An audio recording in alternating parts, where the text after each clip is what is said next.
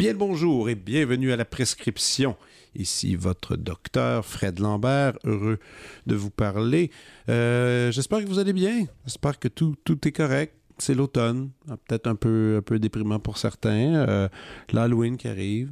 C'est cool. En passant, Halloween non féminin. Les gens n'arrêtent pas de se tromper. Une Halloween. Peut-être vous ne le saviez pas. Alors maintenant, vous le savez. Euh, merci encore de nous encourager d'aller sur les pages Facebook, sur la page aussi Instagram. Donnez vos appréciations sur iTunes, sur Spotify. C'est vraiment cool de votre part. Euh, une petite annonce, je, m'en vais à Toronto cette semaine faire des concerts. Euh, un projet avec le Quatuor Molinari et un saxophoniste qui s'appelle Quincy Nashoff. Un, un, être qu'on aime énormément, avec qui on collabore maintenant depuis certains temps. Et là, il a fait une espèce de grosse pièce que je pourrais dire un peu limite un peu symphonique euh, et on participe à ce, projet. Aussi on va jouer son quatuor à cordes il nous a écrit une pièce. Alors on fait deux concerts là-bas. Si vous allez sur le site internet du quatuor Molinari que vous êtes à Toronto euh, venez nous voir ça serait vraiment cool. Et aujourd'hui eh c'est un invité euh, que ça faisait assez un peu trop longtemps que j'avais pas vu, avec qui j'avais eu la chance déjà de collaborer, de faire un projet justement avec le Quatuor Molinari et lui. On avait présenté un truc qui s'appelait euh, Philémon. Euh, Simon fait l'amour au cinéma L'amour, un concert complètement sauté. Et, on, et là, on a pris le temps de, discuter un peu de tout, de ses projets, de sa façon d'écrire et de la vie. Alors, euh, voici Philémon Simon. Philémon Simon est un auteur, compositeur, interprète québécois. En 2008, il sort son premier mini-album EP sous le nom de Philémon Chante. En 2009, il part à la Havane et enregistre l'album Les Sessions cubaines. Les albums se sont ensuite succédés avec L'été en 2014, Les femmes comme des montagnes en 2015, Psychanalysez-vous avec Philémon Simon en 2016. En 2019, il fait paraître l'album Pays, fortement inspiré par ses visites enfants chez sa grand-mère à Charlevoix. En 2020, en pleine pandémie, il met en place le mouvement hashtag musique bleue. Ce mouvement vise à encourager et favoriser la découverte musicale québécoise, notamment par des idées novatrices pour que la musique québécoise brille ici et ailleurs, et ce peu importe la langue ou l'origine des artistes. La même année, il fait paraître son mini-album Filet douche. Il revient en 2021 avec un nouvel album, L'amour, qui agit comme réponse à la pandémie qu'il a vécue de proche, notamment en tant qu'aide-service dans les CHSLD. Plus récemment, il fait paraître l'album 8 chansons pour enfants et de rêves.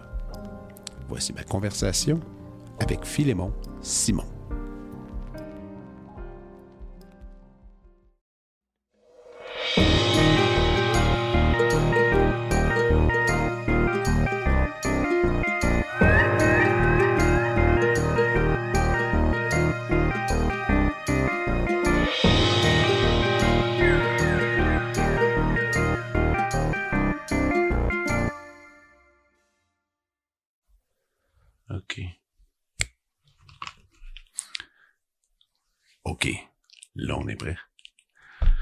All right, Philémon. On y va, on jase. Euh, on s'est croisé, écoute, on s'est croisé à mon lancement de disque dernièrement, par hasard. Oh, ben, je suis allé. Euh... C'était ça mon objectif, là, quand je suis rendu là. je me suis pas trompé. Mais quand t'étais... Euh, parce que t'as fait une espèce de résidence au Quai des Brumes. C'est l'endroit où j'ai fait mon lancement disque. Puis t'as fait une résidence qui était... Ben, je sais pas si c'est vraiment le bon terme, résidence, mais c'est un peu ça, tous les dimanches soirs, pendant un certain temps, là, quand même. Deux ans, peut-être trois? Non, ben, euh, un an, au fond. Ben, tu sais, comme automne, automne-hiver j'ai organisé des micros verts. Puis j'avais commencé euh, un an avant. OK. Puis j'étais euh, au vice-versa. Après ça, j'étais au café dépanneur. Puis en fait, j'ai changé comme ça. OK. Puis... Euh, OK, des est devenu une maison pendant, pendant une période de temps. C'est ça. Puis là, je recommence dans deux semaines. Puis je, oh. je vais faire ça ailleurs. Où ça? Au café des habitudes. Je le connais pas. Il est où? C'est... Bonne question, hein. C'est comme Saint-Zotique puis euh, Châteaubriand dans ah, ce Je vais essayer de coin-là. le trouver. Euh, Café des habitudes. Ouais. Wow. Que j'ai jamais entendu. Mais il y en a des cafés. Ah ouais, c'est sur Saint-Zotique. Exactement, pour être plus précis. 1104 rue Saint-Zotique. Donc, ça a l'air, honnêtement, ça a l'air très joli. Et euh, cette idée de micro ouvert, c'est venu d'où ça? Euh, c'est venu, au fond, à la fin de la pandémie. Ou en tout cas, à un moment donné où ça réouvrait, qu'on avait le droit de se voir un petit peu. Puis, euh, c'était une période où, euh, tu sais, un peu, un peu bizarre, on s'entend, là. Euh, qui, qui a brassé, on s'est tous tous brassé quelques idées dans nos, têtes, etc. Moi, je me demandais un peu où c'est que j'avais envie d'habiter, je savais pas. Puis je me rendais compte que j'avais envie d'habiter à Montréal, mais j'aimais pas tant ma vie à Montréal. Tu sais, certainement que la pandémie avait pas aidé. Je suis encore surpris que tu sois ici, pour te faire. Moi aussi. mais, mais là, euh, à un moment donné, je me suis dit, bon, j'ai envie d'habiter à Montréal, mais je sais pas mm. pourquoi. C'est quoi que j'ai aimé à Montréal à date? Puis je me suis rappelé qu'en 2010, je faisais plein de micro verts. Quand j'ai, juste avant de faire mon premier album, au fond. Puis euh, ça ah, m'a ben, fait rencontrer du monde. Je savais même pas ça. OK. Ouais. Ah, ça, c'était avant, avant les sessions cubaines? Ouais, mais même pendant, je te dirais. OK. C'était, j'ai commencé avant, puis après ça, je suis parti au session, ben, je suis parti au session, même s'il m'attendait. Je suis parti à Cuba, j'ai fait un album, j'ai continué un peu, mais ça, je pense que ça m'a vraiment aidé parce que j'étais assez seul dans la ville. Je connaissais pas tant de monde que ça. J'avais pas un grand réseau de d'amis musiciens non plus. Puis d'un coup, j'ai découvert ces réseaux-là de micro verts. C'était plus dans la scène anglo. D'ailleurs, c'était un anglophone qui gérait ça. Mais c'est une culture très anglophone, le micro vert. Je pense que ouais, à vrai dire, ouais. C'est ça, je pense que ça vient des Anglais. Comme ben, les clubs peut-être, parce que les open, mm-hmm. les open mic, comme on dit, qui étaient plus Juste pour mm. les tout le monde a la chance de tester des blagues, puis que finalement, le micro ouvert est devenu un peu autre chose. Là. il s'est transformé. Là. Je sais pas, si c'est la même chose, mais en tout Toi, c'était pas, pas du stand-up que le monde venait faire. Il y en, a, il y en, avait des fois. Il y en a des fois. Moi, moi, au fond, ce que je veux, c'est que le monde, ils viennent dire de quoi. Ils viennent s'exprimer, peu importe la façon, là, tu sais, puis qu'ils soient professionnels ou non, là, tu sais. Une prise de la parole. Ouais. Mais euh, pour finir mon histoire, là, euh, au fond, j'avais aimé ça. Puis j'avais eu l'impression de trouver une sorte de sentiment de communauté avec ces gens-là, qui étaient pour la plupart des anglos, comme je disais. Puis euh, au fond, c'est quelque chose que j'aime dans la musique parce que je compose généralement seul, mais j'aime ça. C'est, triste d'être tout le temps seul, par contre, à un moment donné. C'est le fun de rencontrer du monde qui font la même affaire que toi. Euh, c'est la seule raison pourquoi je fais mon métier. Tu sais, mettons, tout le monde a sa raison de faire de la musique. Moi, c'est pas pour pratiquer tout seul dans ma chambre, là. ça, c'est la, ça, c'est la partie plate. La partie fun, c'est quand je m'habille, je m'en vais dehors, je m'en vais à une répète, tu sais. Mm-hmm. comme tu dis, une espèce de, de sens de communauté. Puis peu importe le projet, peu importe le projet, même une gig que tu veux, ah, ça, je pense que ça va être plate. Non, finalement, il va y avoir quelque chose de fun parce que tu rencontres d'autres mondes, tu fabriques du son, tu sais, c'est le fun, mm-hmm. tu sais. Mais je comprends, mais puis vous autres, les gens qui écrivent, ben, il faut que tu sois seul. Faut que tu sois C'est plus souvent seul, je pense, ouais. Mais c'est, mais pourtant, hey, man, c'est drôle que tu dis ça. Ben, je suis pas surpris que ce goût à la communauté, mais je t'ai toujours vu comme un gars solitaire, tu sais. Mm-hmm. Tu l'es un peu. Ben, je crois que oui, au sens où, euh, je, je, je, oui, là, je, tu sais, comme là, j'arrive de Gaspésie, ça me plaît, là, les grands espaces, puis me rêvasser, puis tout ça, mais, euh, tu sais, il y a quand même une différence entre la solitude puis l'isolement. Tu sais, c'est peut-être juste ça, la, la, la nuance, tu sais.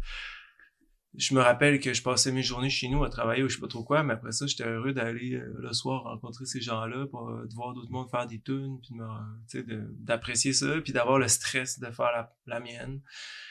Fait que, je sais pas, puis même, j'ai envie de dire, euh, en tant qu'artiste, il y a effectivement, c'est drôle, en tout cas, on va dire une affaire à fois, là. Mais il y a, deux mouvements, hein. Il y a, comme, il, y a, il y a ce qui se passe intérieurement, puis euh, la tentative d'en faire de quoi, mais, mais moi, personnellement, je trouverais pas ça drôle de faire des œuvres d'art que je montre pas aux autres. Ce que j'aime aussi, c'est de prendre le, le risque, parce que c'est une sorte de risque de présenter ce que j'ai fait, le risque au sens de est-ce que les gens vont aimer ça, est-ce qu'ils vont pas aimer ça, est-ce que je vais être euh, ben, je sais pas, tu sais, c'est, une, fenêtre sur moi que je montre aux autres, donc c'est une sorte de vulnérabilité, puis euh, je trouve qu'il y a une sorte de risque là-dedans, mais c'est, une des choses que j'aime le plus. Mais le, comme le trip gaspésien que tu t'es fait, t'étais parti combien de temps Gaspésie? Genre euh, une partie de l'été? J'étais allé, euh, j'étais allé deux semaines en résidence de création, puis après ça... Euh, à quel endroit? À Newport. OK. Puis après ça, je suis revenu dans Charlevoix, après ça, je suis retourné parce que j'avais aimé ça. Puis tant qu'à travailler sur mes, mes trucs, j'aimais mieux être là-bas qu'à Montréal. Mais tu sais, il y a comme euh, Jimmy, Jimmy Hunt. Ouais, il est pas loin de la Maria. Lui, il a décidé, euh, ça allait être ça. Puis une fois de temps en temps, il descend. Mais il est établi là, il fait sa vie là. Là, il a l'air heureux. mais c'est quand même... C'est sûr. Non, puis Maria, c'est beau. Puis tout, toute la Gaspésie, c'est superbe, là. Mais c'est clair que c'est un horrible de vie, justement, comme tu sais, avec les grands espaces. Puis on dirait que dans ton cas, tu sais, t'es quand même un des artistes, je trouve.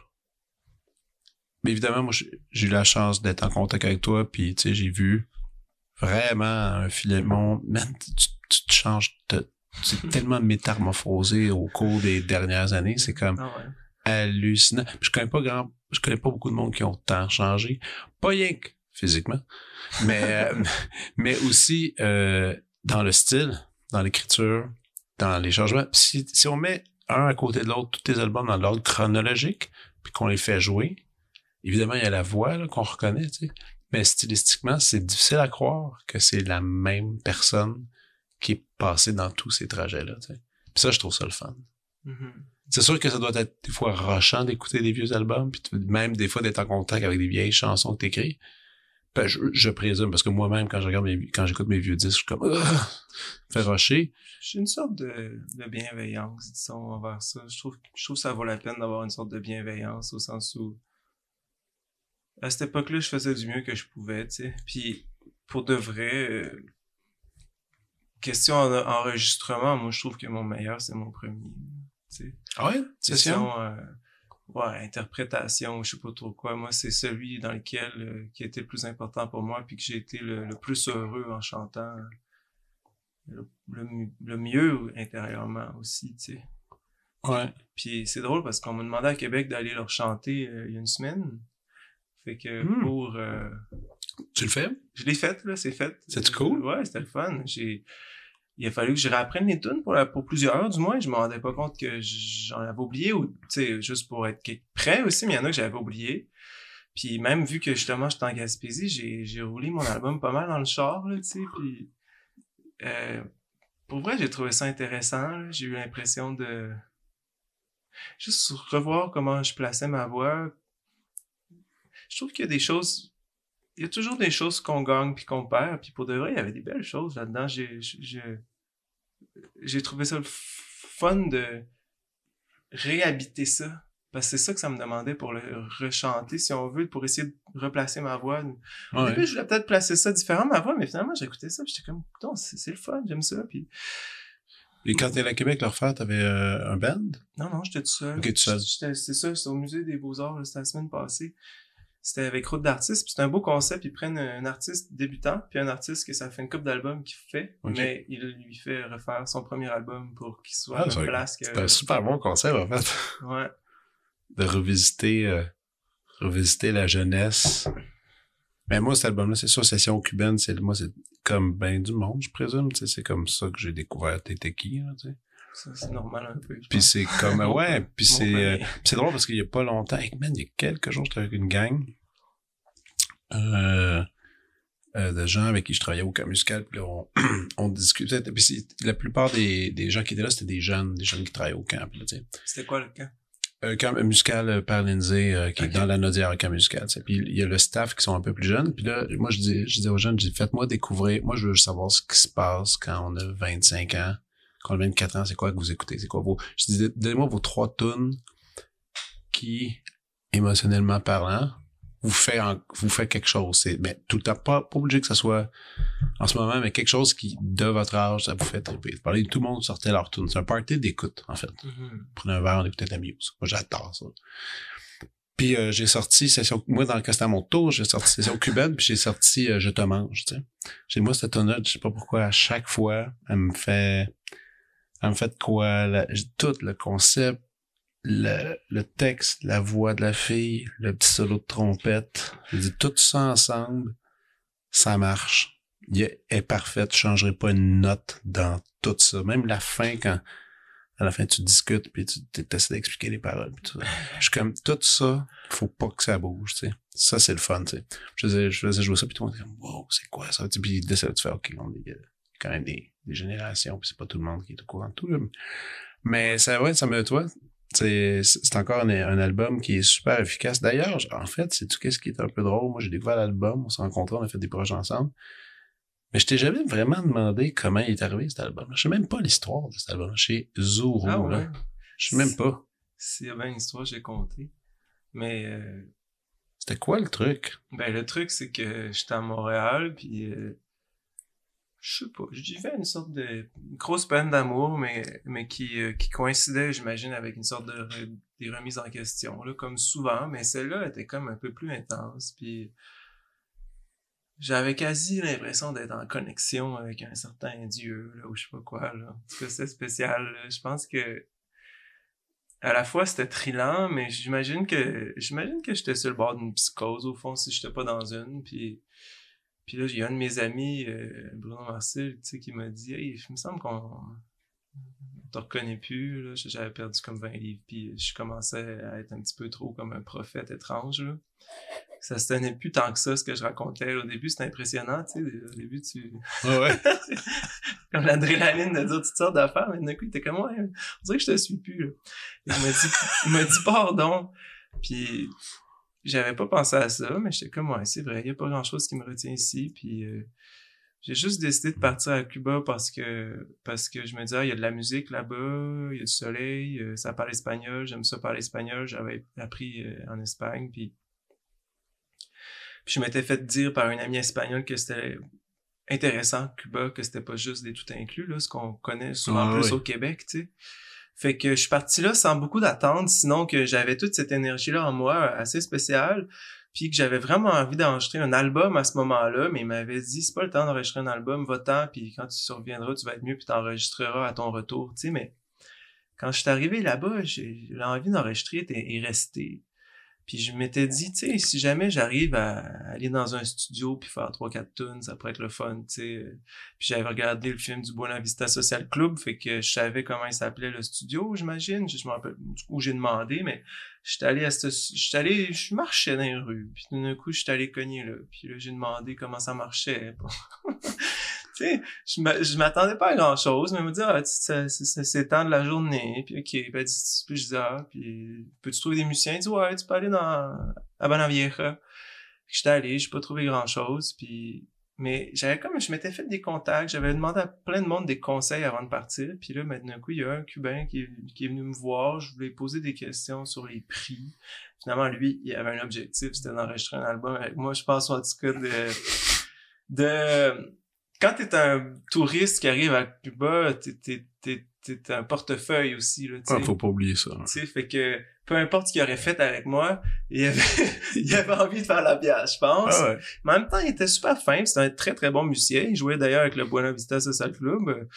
C'est un, il jouait la tambadora, c'est conga. Mhm. Puis lui, il était en contact, il jouait dans le club, dans le groupe de, de Conjunto, du Conjunto Chapotin, qui est l'ensemble de Chapotin, qui est un, un ensemble très mythique à Cuba parce que ça a commencé dans les années 40, puis c'est eux qui ont amené le jazz new-yorkais à Cuba, fait que ça, ça, ils ont vraiment une grosse influence dans la musique euh, cubaine, telle qu'on la connaît, tu sais. Fait que, il y avait, là, on était rendu au Chapotin 3, parce que le premier, dans les années 40, là, c'était Chapotin 3 qui jouait de la trompette, lui aussi. Fait que, quand, quand j'ai eu envie, quand j'ai trouvé que, quand j'ai fait confiance à ce fameux Rolando-là, ben, il m'a présenté à tous ces musiciens-là. Finalement, il y avait juste deux jours de, un jour et demi de studio de libre au, à Legrem, au studio. Puis c'était dans trois jours. Fait qu'on a dit, ben, euh, OK. Vous avez répété, non, on a fait trois répètes d'une heure. Un peu n'importe comment. puis vous avez eu combien de temps de session? Une, euh, une journée et demie. Journée et demie. L'album était fait en une, c'est Ouais. calé en une, une journée et demie? Une journée et demie. Ça, là, qu'on connaît. Ouais, c'est ça. Fait que... Puis man, c'est malade parce que le titre peut pas mieux décrire ben, le ouais. projet. Je trouve que c'est un bon titre quand même. Ouais. c'est sans prétention, on sait ce que c'était. Ouais. Mais euh, tu sais, euh, ça s'est pas si bien passé que ça au début. là. C'est ça l'affaire. J'avais, moi, j'avais réussi à ramener 6, 7, on était sept musiciens en tout. Ah, ok. Était quand même une gang, c'était quand même dur à gérer. Puis eux autres, moi puis eux autres, on n'avait pas tous les mêmes référents musicaux. Eux autres, en fait, étaient habitués à faire du son cubain. Puis ça, c'est c'est que tu joues le plus fort possible, puis le plus vite possible des fois aussi, mais en tout cas le plus fort, le plus aigu. Fait que Ce qui est pas projet partout. C'est c'était vraiment pantoute, pas proche de mon affaire, tu sais. Fait que au début, c'était pas très bon. Moi, j'étais terrifié. Puis euh, j'y arrivais pas, tu sais. Puis euh, C'est indiscret, mais mettons, ce projet, tu t'en souviens-tu des chiffres? Combien, un truc comme ça, d'une journée et demie avec plein de avec des musiciens, combien ça t'a coûté, cet ça album-là? m'a pas coûté cher euh, parce que Là-bas, c'est un peu moins cher, je présume, aussi. Ouais, ouais, ouais. euh, moi, moi, je savais pas comment payer les Cubains. Fait que j'ai dit à Rolando, euh, je vais te donner euh, 100 cooks, euh, 1000 cooks. ça, c'est l'équivalent de 1000 dollars américains, à peu près, un petit peu plus que 1000 dollars américains. Puis j'ai dit, Organise-moi. or- organise, donne ça aux autres musiciens. tu sais, ben, tu sais, partage ça avec les autres musiciens. Fait qu'au fond, euh, c'est ça. là, Puis il était correct avec ça, il était, non, pas Ouais. de problème. c'est ça. Fait que, puis le studio Grimm, euh, c'est pas super cher non plus. Ça a beaucoup monté les prix depuis. C'était en 2009, mais Wow. c'était... C'était pas bien cher. En plus, il y avait des heures tard. là. on finissait à 11h, minuit le soir, mais euh, c'était pas de nuit quand même. J'avais acheté mes rubans là-bas. J'ai fait Ah. ça sur ruban. Ouais, c'est vrai, t'as fait ça sur ruban. Le ruban non plus, c'était pas super cher, mais ce qui est drôle après, c'est que j'ai su que, que Rolando s'était gardé 500 trucs, puis il avait distribué 100 à cha- aux autres, là, tu sais. J'étais comme, ouais, méchante cote. En même temps, c'est- l'entremetteur, il a mis, la, la- il a mis le projet en place un peu quelque part. Sur le coup, hein. ça m'a fâché, mais maintenant, quand j'y repense, euh, c'était pas de mes affaires. Tout le monde était content, puis sans lui, je, Ben non, tu serais pas. arrivé à rien. Fait que... Parce que un album qui t'a coûté moins de 5000 piastres, l'affaire. Ben après ça, je suis revenu le mixer au Québec. que tu mixes, euh, bon. Je sais pas, tu sais, je sais pas si c'est Incroyable. ça, ça a pas euh, ça tu sais c'est sûr que peu importe où tu fais un album quand tu le fais une journée et demie ça revient quand même pas si cher que ça là, tu sais Mais non. c'est sûr que là-bas ça a été un petit peu moins cher mais si tu comptes genre l'hébergement puis l'avion en bout de ligne hein, je veux dire, c'est juste que moi j'étais allé me reposer là-bas là c'est une, autre histoire T'es revenu avec un disque. ouais c'est rien qu'un disque c'était fou Ouais, puis, ça, puis la réception a été super bonne. ouais Tu sais, ça, ça a décollé le même. Pour moi, ça a été artistiquement très important parce que, comme je disais, on n'avait pas les mêmes référents, puis ça m'a mis contre le mur de... Comment je pourrais dire ça, mais accepter l'individualité, puis reconnaître l'individualité de chaque musicien ou de d'arrêter d'essayer de contrôler la patente, de Ouais. laisser l'imprévu arriver, parce que, tu sais, quand on pense à Je te mange, moi, là, c'est pas de même que je l'entendais, la tune au début. Ah non. Je l'entendais... Comment? Ben, premièrement, je voulais que le piano fasse juste des belles notes classiques, là, aucune extension de jazz. Genre, genre des accords un peu solennels, clairs. Ouais, hein, du canon de Pachelbel, là, quasi. Puis. Puis la trompette, ben, tu sais, je voulais qu'elle joue plus doux que ça, Hey, mais man, elle rentre dans le poste.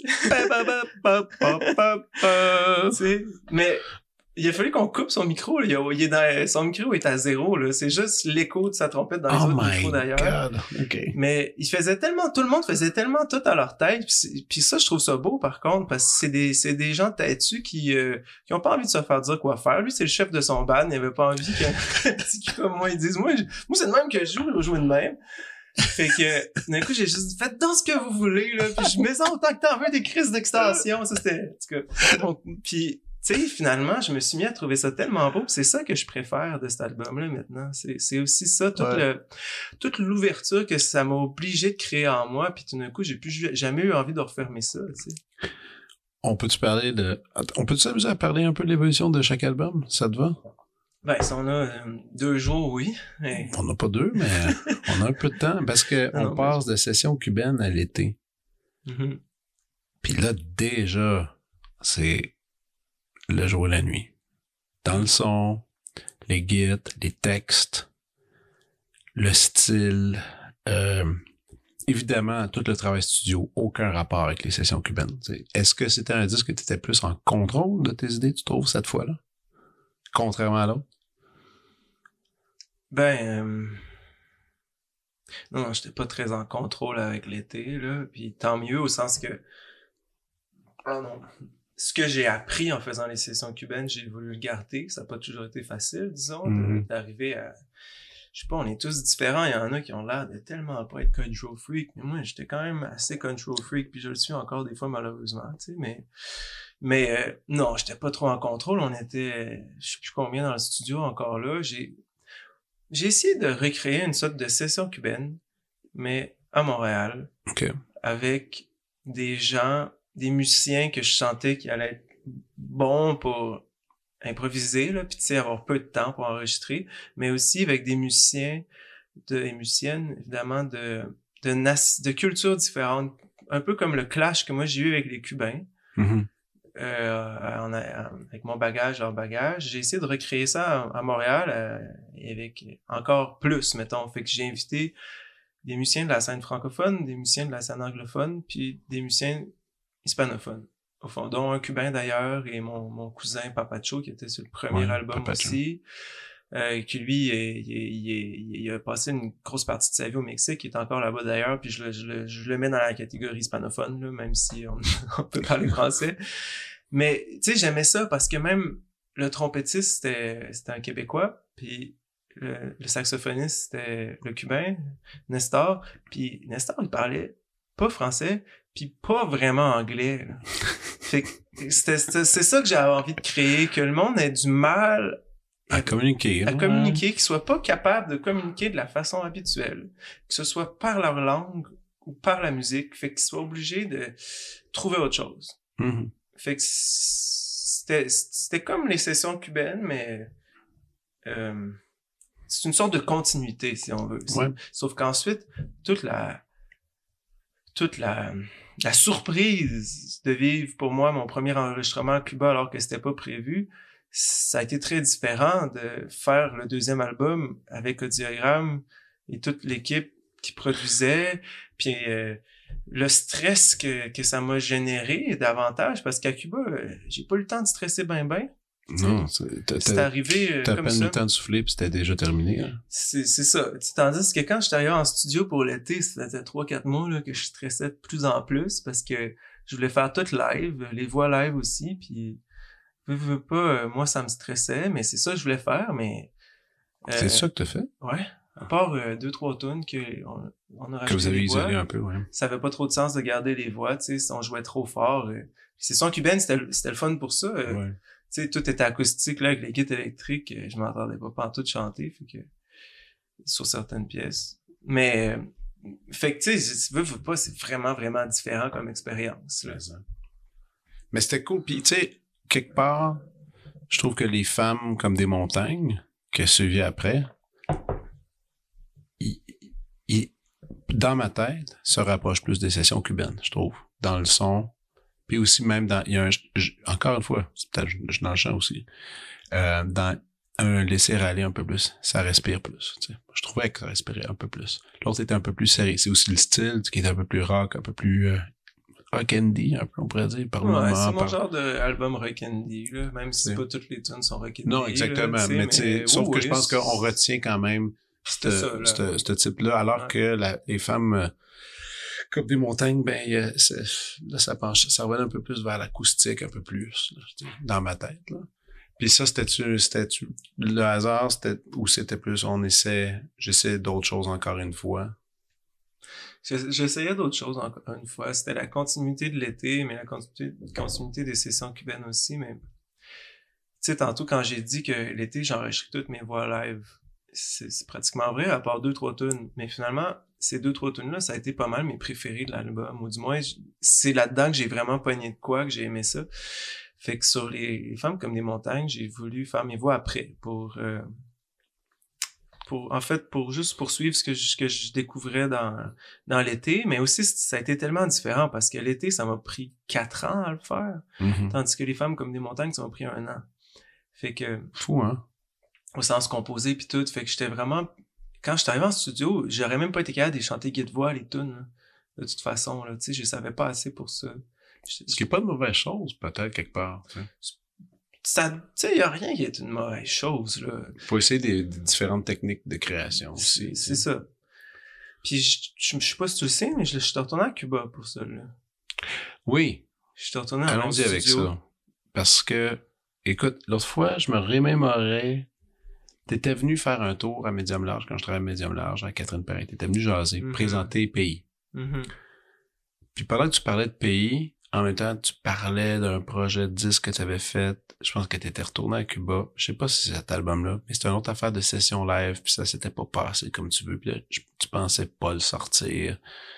Est-ce que c'était comme une affaire, un projet un peu Un vague? documentaire, peut-être? Peut-être, mais je me souviens juste que tu avais lancé un paquet de pistes super floues que j'étais incapable d'identifier c'était quoi le projet. Puis là, t'es parti, j'ai pas eu le temps de faire, non, c'était quoi cette affaire-là? Puis après, je me suis dit, y a-tu un album? Je me suis demandé si t'avais un album euh, secret ou un album caché que tu veux pas sortir, qui est quelque part. Non.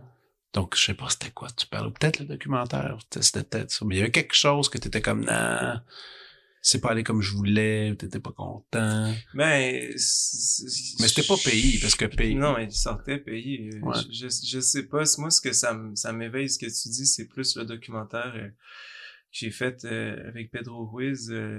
Ça, c'était entre les sessions cubaines puis euh, l'été. Puis en fait, j'étais retourné à Cuba, retrouver les gens avec qui j'avais fait l'album. Puis c'était- ça tournait autour de cette rencontre-là après deux ans. Puis c'est un beau, c'est quand même un beau docu- documentaire. J'ai adoré faire ça.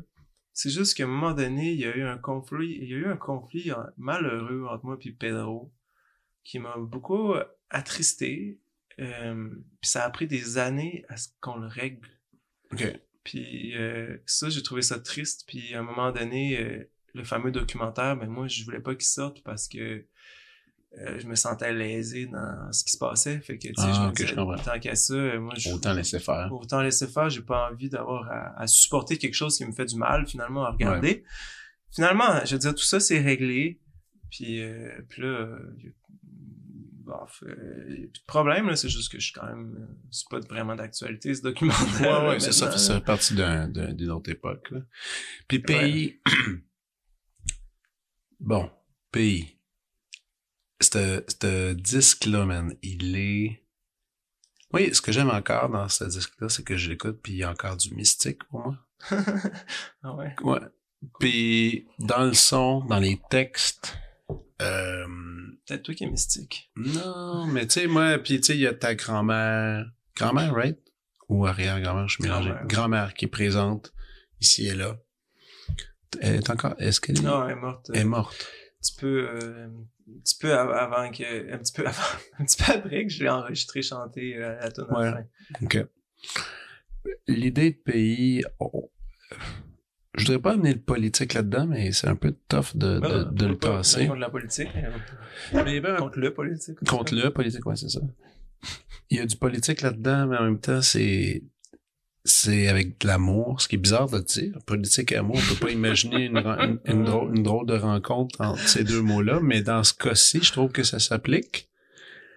Puis, je me demandais juste comment vraiment la, la, la base, l'idée, l'idée même du, du disque, comment c'est parti, parce que carrément, c'est un déracinement presque entier de Montréal dans ce cas-ci, je trouve.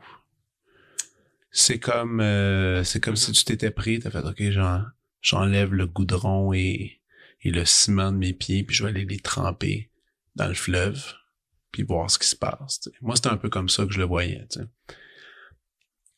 Comment, toi, c'est quoi? C'était quoi ce projet-là? Ben, moi, c'est, le projet de, de j'étais tanné de faire de la musique. J'étais tanné de l'industrie de la musique. Tu sais, j'aurais pas pu le nommer à ce moment-là exactement, mais j'étais tanné. Les, les, la- femmes comme des montagnes, ça l'a- la- après, ça a scellé un peu mon dégoût de, de l'industrie. De quelque chose dans l'industrie que j'étais pas capable de, nommer, puis qui était, qui en était venu à m'enlever le goût de faire de la musique euh, tout court, en tout cas, ce genre d'affaires-là. Fait que, fait que j'étais prêt à arrêter, mais, mais, euh, ça m'a obligé à, réapprendre puis à me demander de quoi que j'avais envie de parler à ce moment-là. J'avais plus envie de parler des, sujets passés. Tu on vient de parler des trois premiers albums. Puis pour moi, la vraie rupture, elle se passe après ce troisième-là, après le, ben, avant Pays, là, tu sais, au fond, au sens où, dans les trois premiers albums, c'est une ligne que j'ai essayé de tracer, euh, qui, a, qui a pas nécessairement de l'air euh, direct, mais pour moi, euh, c'était une, c'était une ligne. Puis après ça, j'ai coupé Par les textes? Par les, les Les intentions? textes, euh, ouais, euh, tout, tu sais, euh, je me suis rendu compte que, pardon, que, que j'étais tanné d'être en studio puis de pas m'entendre puis que, ça joue bien trop fort à mon goût finalement. euh, c'est un retour à ce que j'aimais à la base quand j'ai commencé à faire de la musique, c'est-à-dire jouer avec des guitares classiques euh, avec du monde autour d'un feu quasi Mhm. tu sais. Euh, ben, dans le sens, c'est comme ça que j'ai commencé, là, mais... Comme bien du monde. Ouais. Mais j'avais envie qu'on fasse nos propres nuances. Que ce soit pas au mix qu'on, tant que ça, qu'il se passe les nuances, qu'on s'entende quand on joue. Man, tu t'es en train de parler, à- t'es en train de preacher à la bonne personne. Moi, quand j'entends ça, j'aime ça, man, parce qu'en en pop, disons, quand tu parles de nuances avec un drummer puis il comprend pas, là, moi, ça me rend dingue un peu, là, tu sais. Mais la nuance, c'est quelque chose tout le, tout le plaisir, le jeu. Tu sais, En tout cas, c'est parce que moi, je suis en classique puis on fait rien que penser à ça tout le temps parce qu'on a personne qui mixe rien. ouais, c'est ça. Bon, on a- nous, on vit de même tout le temps. Bon, c'est le fun de prendre quelque chose qui devrait être plus utilisé dans le milieu de la chanson, clairement. tu sais. Je pense que oui, mais je pense que dans le milieu de la pop, les nuances ont, ont moins leur place, au sens où c'est moins construit selon des nuances. C'est, Ben, ça dépend quelle sorte de pop. Évidemment, si je te dis Katy Perry, Lady Gaga, Ouais, bon, moi je parle de celle-là. Ouais, ça, ça, ça, ça, non, ça, ça, ça a pas lieu d'être, là. Mais tu sais, c'est parce que Parce qu'il y a une intention radiophonique, parce qu'il faut qu'il y ait 30 fréquences, il faut que ça garoche, il faut que ça, tu sais, il y a ouais, c'est tout- il y a construit tout ça. différemment. C'est des loops, c'est des. C'est plus que soit que tu mets un son que tu le mets pas, mais quand tu le mets, il, Mets-le, il est à même, il est au Ouais. même niveau, tu sais. C'est. puis il bouge pas. Mais moi, je trouve que c'est juste vraiment autre chose. J'ai rien contre ça. C'est juste que moi, au fond, ce que j'aime, c'est c'est c'est de jouer avec des nuances, puis de jouer avec du monde, puis qu'on s'entende, puis qu'on réagisse les uns aux autres, Ouais. puis que qu'on le joue live. Quand tu fais des quand tu construis ta tune sur ordinateur, c'est tout autre chose, tu sais, puis Ouais. C'est un autre jeu. c'est un autre jeu, puis c'est un très beau jeu. Moi, j'en ai fait une tune pop euh, à bicyclette, à bicyclette, puis j'ai adoré ça. C'est pas moi qui faisais le beat, là, mais je veux dire, j'ai adoré faire ça. C'est Mhm. juste que euh, c'est pas c'est pas quelque chose que suis capable de faire tout seul. Puis au fond, quand je joue avec du monde, j'ai envie de ressentir des choses. Puis pour ça, faut qu'on s'écoute. Mais après ça, ça fait des affaires zéro radiophonique. Puis euh, Pays, il a pas joué un peu? Ben, Ouais, Radio ben. Radio Can, là, tu sais, mais, mais la radio est pas faite pour ça. Ça, ça joue pas dans les bars, quasi. Parce que c'est- c'est de la Ah. musique, comme la musique classique, si on veut, que tu t'assois puis que t'écoutes. C'est pas une musique d'ambiance, tu sais. C'est pas décoratif. Non. Non. Mais ça me va, là, tu sais.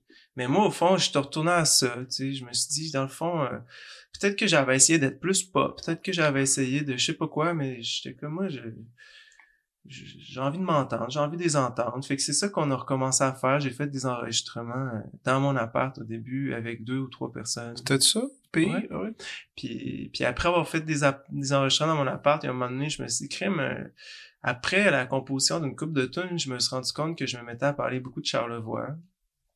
Je me suis mis à m'inspirer des mémoires de ma grand-mère de Charlevoix. Mais ça, c'était pas prévu là, dans le coup. là. C'est ça, c'est arrivé comme- C'est arrivé de même. Un moment donné, euh, je savais plus sur quoi écrire. puis J'avais 40 heures de- de- d'enregistrement de, ma grand-mère qui parlait de ses souvenirs d'enfance. Je me suis dit, moi, écoutez ça, je vais prendre des notes, je vais faire des tunes. Puis ça, d'un coup, ça, ça a commencé à se préciser le projet à ce moment-là, tu sais. OK. Puis quand je me suis rendu compte que je parlais vraiment de Charlevoix, quand je me suis mis à m'intéresser à Perrault aussi, puis tout, ben, à vrai dire, c'était avant, mais peu importe. Mais là, je me j'ai dit... euh, Mais t'as trempé dans Perrault, vraiment, dans le processus de ce projet-là. Ouais, Plus. plus comme tard un peu dans le projet, c'est ça Ah qui est ouais, ok. drôle. Mais, mais quand je suis retombé sur Perrault, parce qu'évidemment, je le connaissais, c'est juste que j'avais pas écouté à fond tout, là. Euh, c'est, c'est devenu comme une extension des mémoires de ma grand-mère, ça m'a donné du gaz pour écrire les dernières tunes. Ah, qui selon moi sont dans les plus belles de cet album-là parce que ça m'a aidé à préciser ma rendu à la fin de l'album je savais vraiment ce que je faisais mais je l'ai découvert à mesure je me suis rendu compte que je faisais un album sur Charlevoix sur mes sur ma grand-mère, mais aussi sur mes racines at large, puis sur la beauté poétique que ça génère en moi, puis qui a rien à voir avec personne. Tu sais, Hmm. c'est pas une histoire de, de femme, c'est pas une histoire d'amis, c'est c'est c'est toutes ces émotions là des fois que que ça m'a fait vivre, tu sais, mais puis puis puis l'envie de me me lier avec ce qui m'a précédé, de, de faire la paix avec ça, parce que souvent j'ai trouvé ça finalement comme ben des Québécois ringard un peu la musique traditionnelle puis d'un coup j'étais comme j'écoutais du Jean Carignan puis je pleurais je trouvais ça tellement beau Ah man, mais là, moi, moi, la musique trad, c'est tellement, tellement dans mon, dans mon cœur. Puis, tu sais, ben, c'est ça, je suis Julietin, puis disons que je peux pas nier, je peux pas nier la ville. La ville et tous ses, comp ses compositeurs, ses violonneux. qui ça? J'ai pas compris Moi, je viens de Joliette. ah tiens Joliette ouais. Ben, tu sais, moi, c'est sûr que le trad, c'est un son, dès que ça part, ça vient me chercher, mais c'est hot que ça... c'est- Et c'est dans le processus que ça s'est, ça s'est établi un peu, là. Ouais, c'est vraiment dans le processus, plus tard. Puis c'est pour ça que la, la dernière pièce que j'ai faite, c'est Ma mère au Nord. OK. Puis J'ai carrément euh, juste repris un air trad, puis j'ai mis des paroles dessus, tu sais. Je me suis dit, je vais faire, euh, je vais rebâtir à partir de mes propres racines cette fois-ci. les pas les pommiers envahis Ouais. cette tune là c'est moi moi j'aime bien gros les tunes identitaires folkloriques euh, celle-là ça vient-tu justement de quelque chose de, ta grand-mère ou c'est quelque chose que t'as pondu tout seul? Ça, c'est, c'était comme après qu'on ait enregistré dans Charlevoix, après que j'ai composé les tunes sur ma grand-mère. J'avais le sentiment que j'avais un peu raté ma shot dans Charlevoix aussi, fait que j'étais un peu triste. J'étais comme, ah, on dirait que j'ai, j'ai raté mon coup, mais finalement, j'ai pas vraiment raté mon coup, là. Mais à ce moment-là, j'étais plus sûr de mon affaire, puis là, j'étais retombé dans Perrault. Puis j'étais complètement blasté par ça, là. Fait que là, je me suis mis à écouter, puis à écouter, puis à écouter. Puis tous ça- les films Ouais, puis ça m'a juste vraiment euh, traversé, puis j'avais mon grand-père à une auberge, j'avais mon arrière-grand-père avait une auberge à Saint-Joseph-de-la-Rive, c'était l'auberge Beau Séjour, puis ma grand-mère elle parlait souvent du pommier qu'elle avait, qui, pas du pommier mais du verger qu'il y avait. Puis tu sais ça a été tout laissé à l'abandon ou plusieurs tu sais il y a des pommiers un peu partout à Saint-Joseph-de-la-Rive mais puis personne les entretient ou des fois c'est mêlé Ouais. à travers toutes sortes d'autres arbres parce qu'ils ont laissé pousser les arbres, tu sais. ah ouais Saint-Joseph-la-Rive, là, il y a, il y a 5-60 ans, c'était juste des champs, tu sais, c'est ça qui est drôle, avec des vergers. Mais c'était des champs, maintenant, c'est des arbres partout aussi. Puis des maisons. c'est pas nécessairement là des arbres, mais au fond, j'avais envie de... C'était métaphorique, mais j'avais envie de déterrer ces pommiers-là, leur, leur Mhm. refaire une place, tu sais, c'était ça le, geste Wow. que j'essayais de faire, mais évidemment, je parlais de mes propres racines en faisant ça, je parlais de moi-même aussi. Ben, quand, ben, des phrases comme je cherche un pays à nommer, je cherche à me nommer. Moi, j'étais, Ouf! ça, c'est venu me chercher, full. Puis, tu sais, c'est quand même une, c'est, c'est quand même une chanson patriotique. Ah oui, moi j'aime ça le Québec. Oui. je pense, je pense, je pense qu'on aime beaucoup notre Québec, mais, mais c'est parce qu'aujourd'hui, c'est pas le sujet. Même si c'était 2019 le disque, mais même en 2019, c'était déjà plus un super sujet de discussion pour la chanson, ça. Je trouve que ça revient le nationalisme un peu, moi, plus. Dans les chansons? euh, avec, avec, Avec qui? Mais ça revient avec, euh, avec les jeunes que je côtoie, puis avec un nouveau nationalisme qui est plus ancré dans... C'est très nouveau, je trouve, euh, par rapport à, à- aux, aux liens aux Autochtones, puis euh, à l'environnement. Le, le nationalisme est plus orienté autour de ça parce que c'est c'est c'est nous qui devons faire ça puis on peut Mhm. pas attendre le Canada pour ça. Puis je remarque que ça je dis pas que c'est c'est comme un c'est un vent de c'est pas un tsunami Non, qui va renverser. Mais il y a- un renouveau euh, je connais plein de jeunes qui trippent en ce moment là-dessus mais moi j'ai fait ça avant là. C'était pas j'étais je me sentais je me sentais très outsider quand j'ai fait ça mais ça, ça m'importait peu Mhm. moi, j'étais très nationaliste, du moins, ça a été important pour moi, euh, cette question-là. Quand il y a eu le référendum de 93, 95, j'ai été excessivement triste. J'ai écouté ça, puis j'en reviens pas encore la tristesse que ça, ça m'a causé, tu sais. Fait que, je veux dire, j'écris à partir de ma vie, tu sais. Fait que moi, j'ai parlé de, j'ai parlé de mon expérience en- par rapport au Québec, si on veut, peu importe que ça soit à mode ou pas. Mhm. Puis ça, c'est clairement dans cet album-là, ça, c'est présent, contrairement aux autres disques, je trouvais. Ben, tu sais, je pense que ça. C'est des fois c'est là un peu, mais c'est sûr que c'était moins là. Puis, puis euh, c'était un retour à ça parce que surtout c'est ça que je me suis rendu compte. C'était un retour à mon adolescence aussi, si on veut. petit peu par petit peu. Parce qu'à l'adolescence, mon, mon souverainisme était fort, moi. Portais ma chemise carottée, puis euh, je, je, je veux dire, je- quand je chantais des chansons puis que je composais des chansons, je les chantais vraiment en québécois, tu sais, avec avec un fort accent qui était le mien, si on veut là. Ouais. Tu sais, euh, mais je, je me gênais pas de ça. Puis je sais pas ce qui s'est passé à un moment donné. Je pense que j'étais allé en Europe, j'ai trouvé ça tellement beau Hmm. que je me suis mis à chanter à la française ou je sais pas trop quoi. Ben, toi, t'as neutralisé ton français. Ton français est très international. Mettons dans la session cubaine, je dirais que tu l'avais comme, il est pas français, France. Ouais, mais je sais C'est pas québécois, il est comme, il est devenu comme dans une zone. Je me souviens que la première fois que j'ai entendu, quand, quand j'ai entendu session cubaine, j'ai fait, il y a personne qui chante de même. Parce que, ben, parce que par rapport à ce que j'entends au Québec, Ouais. par rapport à des Québécois qui essayaient de chanter comme en France, mais toi, c'est comme si le, le baromètre s'était installé entre les deux. Il fait, bon, ben, c'est là qu'on se loge, on bouge plus. C'était là la maison. Mais c'était un français intéressant. Peut-être. Mais hein, Je pense que oui, mais si j'avais à le refaire, s'il y a une chose que je changerais dans cet album-là, c'est que je parlerais, je parlerais comme je parle, je chanterais comme je parle. dans le Je- pays? Non, pas dans le pays, là, je parlais Ah. des sessions cubaines. OK, que, Mais- prendre le français que t'avais, que, que Ben oui. que t'as présentement. Je sais pas si tu parlais de pays ou des sessions cubaines, mais, non, mais euh, tu sais, comme ça, ça c'est plus venu après pays que j'étais comme, hey, là, faut que je commence à, faut que je recommence à chanter comme je parle. Voyons, non, c'est quoi cette affaire-là? Je... Mais j'ai été ébloui par l'Europe, puis pendant un moment donné, j'ai, trouvé ça intéressant de faire ça de même. c'est correct. Puis après, il y a eu l'amour. Mhm. Après, l'amour est apparu. Ça, c'est, est-ce que c'était, parce que le titre est intéressant. L'amour? T'es un gars de, t'es quand même un gars de peine d'amour. On pourrait le dire ainsi. Je sais que t'en as eu quelques-unes. Pas cet album-là, par contre. Mais c'est ça, c'est pour ça que j'arrive là. Mm. Cet album-là, il est pas, il est pas, il est pas né là-dedans. Non, je pense pas qu'il est né là-dedans. Il est né dans quoi? Il est né euh, dans vraiment l'amour au sens de un élan du cœur là. C'est né, euh, c'est né euh, un mélange entre deux affaires, un, un mélange entre euh, l'envie de reconnecter avec moi, c'est-à-dire avec euh, mon parler québécois. Tu sais, je venais de faire pays, puis comme je disais, j'avais envie de recommencer. euh, j'avais ressorti mes tunes d'adolescence, puis je me rendais compte que c'était bien plus direct à cette époque-là, puis j'aimais ça comment je les écrivais, puis comment je parlais, puis tout ça. Le jour avant que j'écrive ma première tune de l'amour, j'avais tout, j'avais, j'étais retombé là-dedans. Puis ça m'avait euh, bouleversé, je pense. J'avais même retrouvé le déserteur de Boris Vian que je chantais dans les bars à 16-17 ans. Puis ça, je voulais... Il y avait un geste d'amour peut-être envers moi, peut-être envers ma langue, je sais pas trop quoi. Puis il y a eu la mort de Joyce Echaquan le lendemain. Puis là, ben... euh, J'ai trouvé que ça allait... J'ai trouvé ça révoltant, la réaction du premier ministre.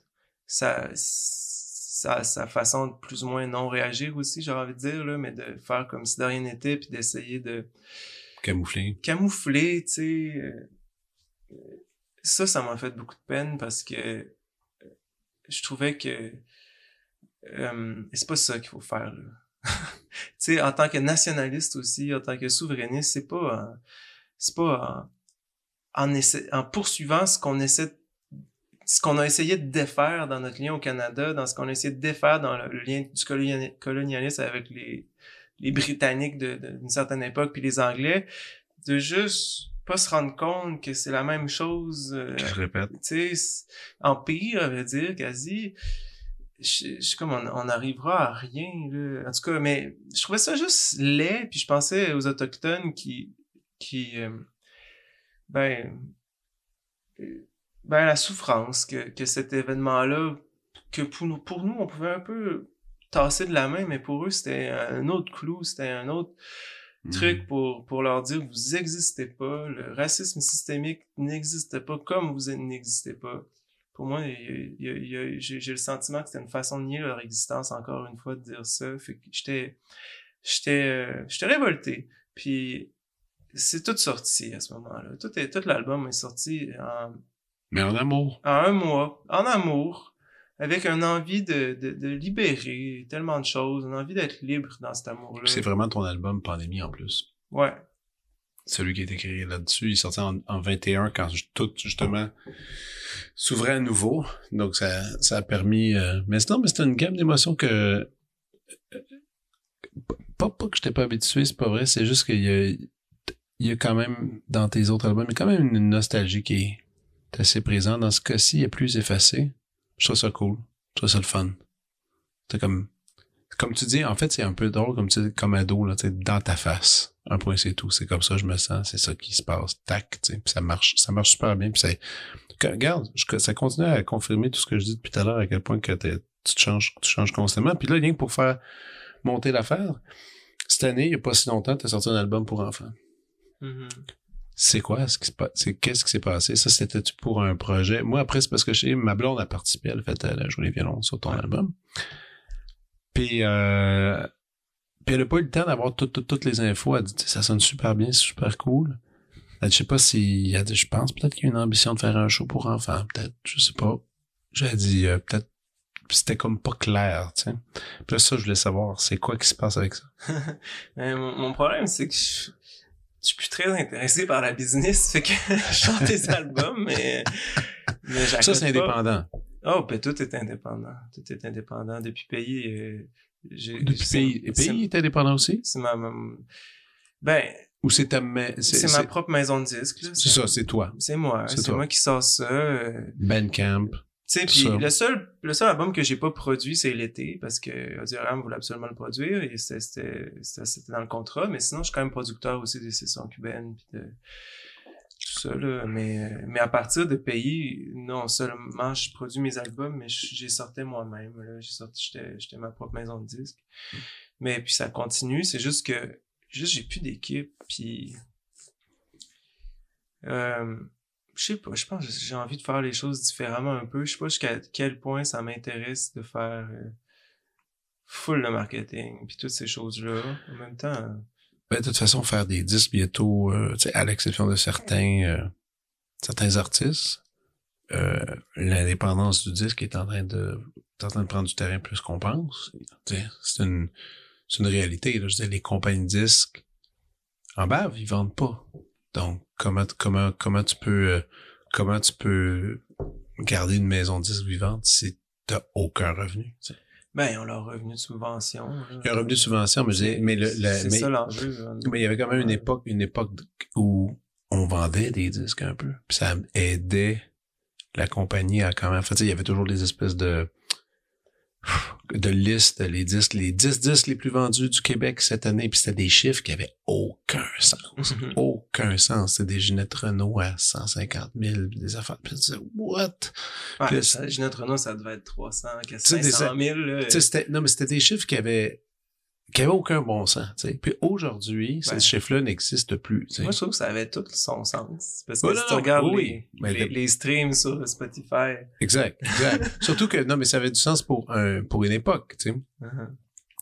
Puis là, maintenant, aujourd'hui, ben ouais, les gens veulent pas acheter des disques. De toute façon, les gens veulent pas un disque physique. Ouais, même moi, j'en veux pas des disques physiques. Eh ben, Euh, j'en veux pas, moi non plus. J'en ai pas acheté depuis très longtemps. Un disque physique, non, c'est pas, j'ai acheté quelques vinyles, ici et là. Mais rien de, mais, euh, je parle, mettons, moi, dans ma disque, dans ma tête, quand je dis disque, je voyais juste un CD, là. Un CD, c'est, ben, il m'en reste un lecteur ici derrière nous, en haut, mais, C'est mais, bon, mais on plus. Toi, t'es sort digital d'abord, tout le temps? Tout- C'est mon premier, l'album pour enfants, c'est le premier que je sors digital exclusivement. OK. Puis c'est un peu parce que je me dis, je, trouvais que ça avait plus de sens de faire des CD, puis puis euh, vinyle, je me disais, tu sais, les pauvres parents là, qui vont être obligés de tourner le vinyle pour leurs enfants, là, je suis Ouais. comme c'est pas ok. là.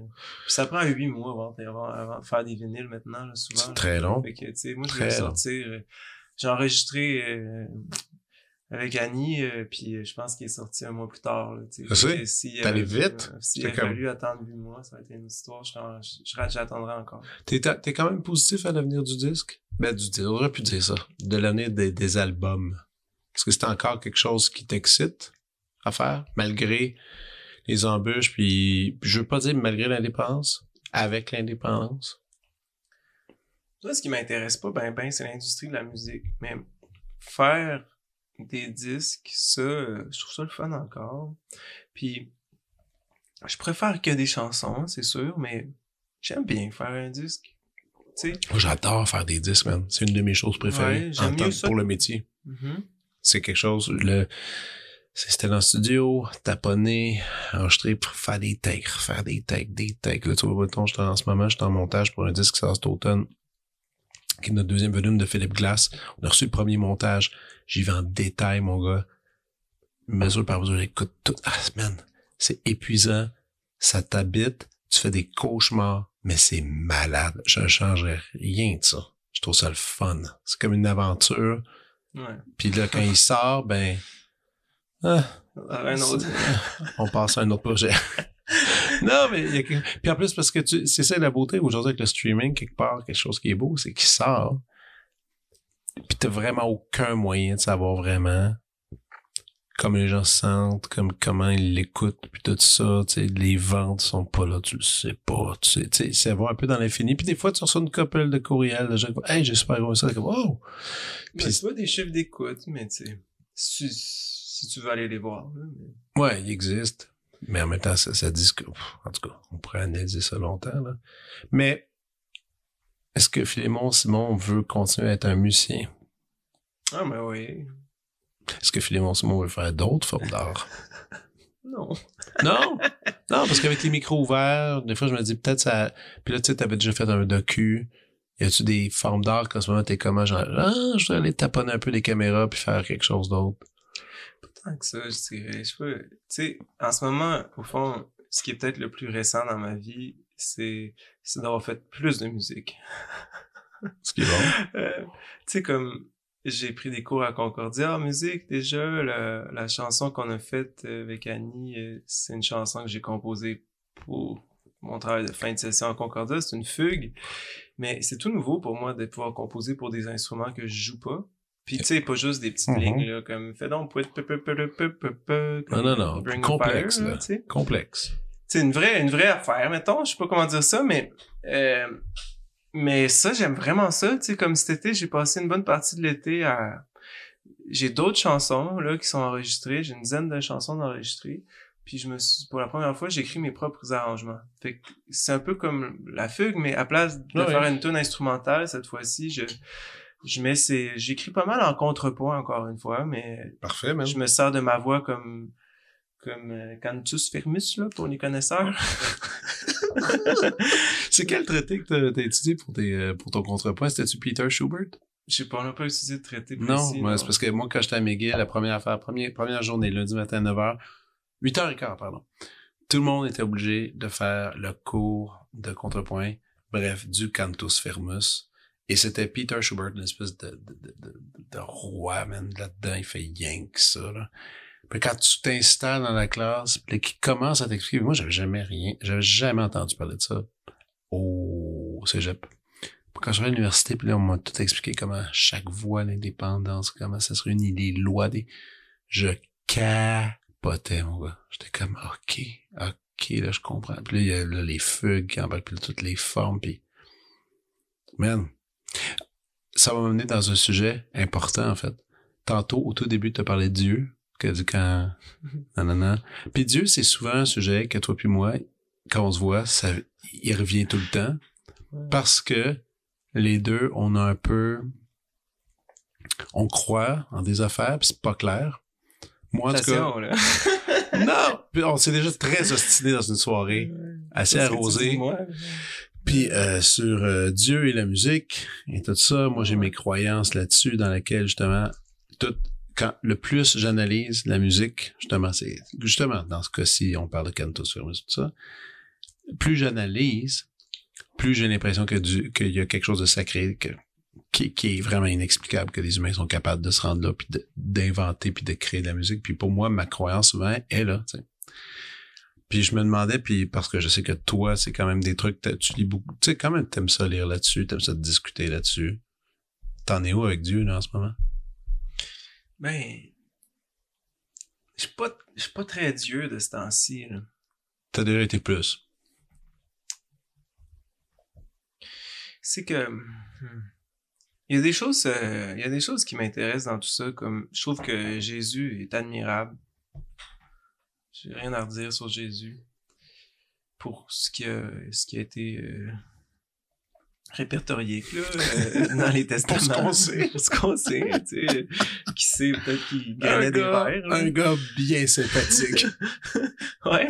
Non, non, il a l'air vraiment cool, Jésus. Mais tu sais, il y a quelque chose que je trouve extrêmement touchant dans Jésus. Je pense juste qu'avec le temps, je m'en viens à démêler un peu ce que j'aime vraiment dans tout ça, puis ce qui me touche beaucoup. Puis, tu sais, comme la musique, pour revenir à la musique, tu sais, tout ce qui est bac, puis tout ça, c'était de la musique pour l'Église, Mhm. évidemment. Puis, puis euh, en tant qu'occidental, c'est sûr que l'association se fait direct, tu sais. euh, Ouais. Puis euh, on dirait qu'on dirait que c'est on dirait que c'est Dieu là, je sais pas comment dire cette musique là, mais euh, ce que je me rends compte surtout, c'est que je trouve ça tellement beau, tu sais. Puis à place de rajouter Dieu là-dedans, je, je, je suis plus intéressé par toute l'émotion que ça me crée. Puis puis puis dernièrement, ben je me rends compte que comme je disais, mais je je peux faire du contrepoint un peu, puis je sais pas pourquoi, mais ça me fascine. Je dis pas que je le fais comme bac, là, tu sais, on s'entend, là, c'est chacun son affaire, là. maîtrisait en tablette, là. Sauf que je- on dirait que ce que je trouve très étrange, puis c'est ça que je trouve avec la vie en général, puis je pense que je l'ai dit une couple de fois, j'ai l'impression que c'est un j'ai l'impression que c'est un retour en arrière fréquent ou continuel au sens où ce que je fais tout le temps, c'est comme redécouvrir quelque chose que j'ai aimé puis que j'ai laissé de côté. Puis de me rendre compte à quel point j'aime ça. Puis cette fois-ci, à la place de le laisser de côté, je vais jusqu'au bout, ou du moins j'approfondis. Puis je me rappelle que quand j'ai commencé à composer euh, à 12-13 ans, je connaissais pas c'était quoi le, le terme contrepoint, mais j'essayais déjà de faire des choses un peu de même parce que Naturellement. parce que j'en avais entendu quand j'étais petit, puis c'est ça que je trouvais beau. Les Beatles, man, ils ont fait du contrepoint comme des fous, mais ils le savaient pas. Ben ouais, c'est la même chose lui aussi. euh, Paul McCartney il dit souvent, il y a une genre euh, il jouait des trucs de back au début, puis tu sais, il a été intéressé par ça. euh, Yesterday, tu sais, il y a une, une ligne qui monte, une ligne qui Ah descend. Alright. Moi aussi, ça me fascinait là. Puis Yesterday, ça me fascinait la ligne qui montait puis qui descendait, mais tout ça finalement prenait essence ou naissance dans mon rapport au contrepoint que j'écoutais euh, dans le char de mon père quand j'étais petit ou je sais pas trop où à l'église euh, des fois quand on y allait à Noël ou d'autres fois. Puis là ben c'est fou parce que euh, des décennies plus tard, je me mets à étudier ça puis là comme un enfant, je joue là-dedans. Puis évidemment qu'il est tard peut-être, tu sais. Euh, tu sais au sens où si tu veux faire une carrière de contrepoint, tu commences tôt là mais on dirait que je m'en fous justement comme tu dis non non euh, moi c'est une jouissance là pour moi fait que fait que je suis juste heureux de Ah, puis tu sais, quand tu dis c'est une jouissance, une jouissance de voir des, des notes, des frottements d'accords, des façons comment, comment des lignes indépendantes, une fois mises en contexte, créer de la beauté. Tu sais, c'est, c'est extraordinaire quand, quand tu commences à te tremper les oreilles là-dedans, puis si tu tripes le moindrement, si tu tripes aussi harmoniquement, parce que c'est un autre trip aussi, là, si tu commences à aimer la richesse de, de beaux accords, man, c'est...